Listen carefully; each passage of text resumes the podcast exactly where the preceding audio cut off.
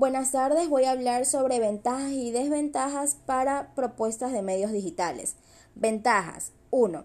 Menos gastos y más resultados. La posibilidad de enfocar en acciones dirigidas al público ideal permite que se orienten los gastos en aquellos que realmente traen resultados, evitando de ese modo desperdicios. En Internet puedes trabajar estrategias de costo muy bajos, como el marketing de contenidos, que atrae clientes potenciales con la creación de contenidos orgánicos relevantes y bien posicionados en los motores de búsqueda.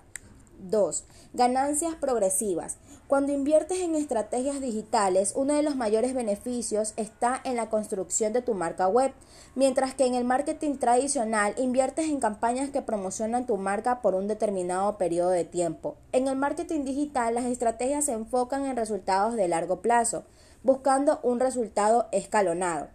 3.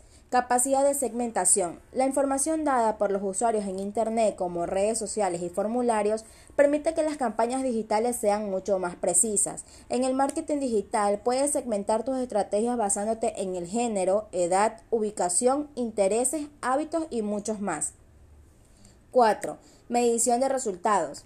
Nada define más el éxito del marketing digital que su capacidad de medir en tiempo real cada resultado. Cada paso dado dentro de una estrategia online puede ser acompañado y analizado. Desventajas. 1. Contenido que expira rápido. En las redes sociales todo va muy rápido y un tweet anunciado, un artículo o un post en Instagram se pierde rápidamente en el timeline de tus seguidores. Las actualizaciones de las redes sociales creadas para un contenido masivo y rápido generan contenidos de caducidad más rápida. 2. Dependencia tecnológica. Es normal que en determinados momentos el Internet presente fallos que afecten al funcionamiento de nuestra empresa. Esto puede hacer que el usuario tenga una mala experiencia y que se lleve una mala imagen de nuestro negocio. 3. Saturación.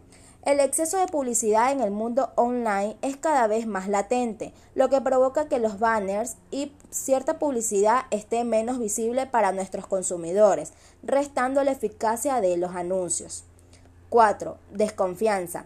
El entorno digital genera aún hoy en día cierta desconfianza entre parte de la población, que piensa que toda publicidad en ese entorno puede ser un fraude.